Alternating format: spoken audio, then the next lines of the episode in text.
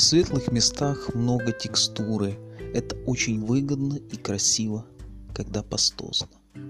Не пишите фон одинаково, старайтесь сделать где-то темнее, где-то светлее, где-то теплее, а где-то холоднее. Титановые белила от слова силач, более сильные, укрывистые, а цинковые более легкие. Где-то границы передних планов жесткие, насыщенные. Это нужно, чтобы оторвать от фона.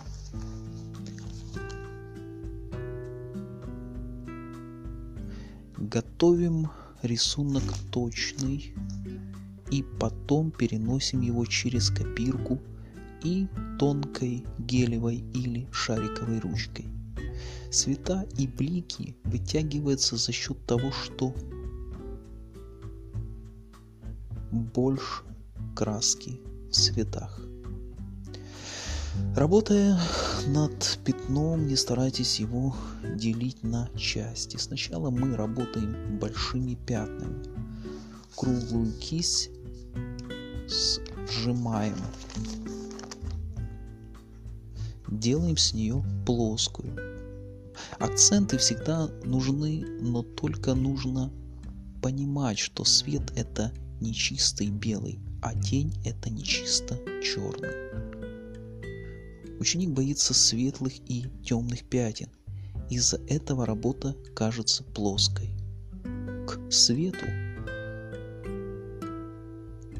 светлее и холоднее, в тени темнее и теплее.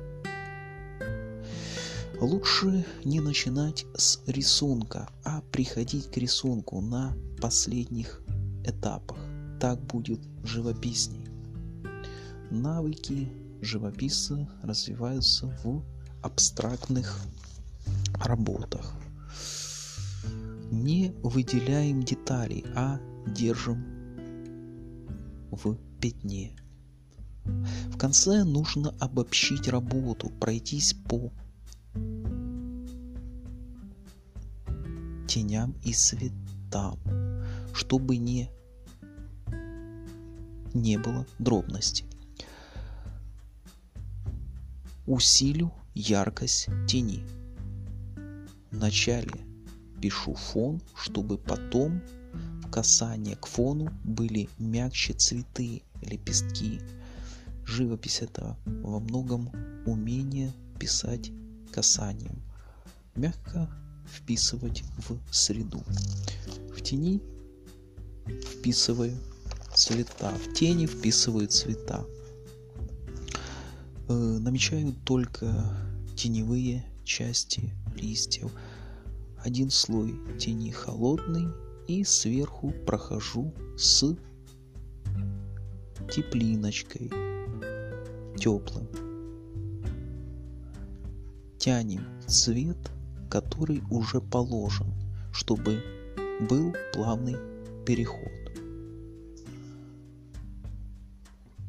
Все стадии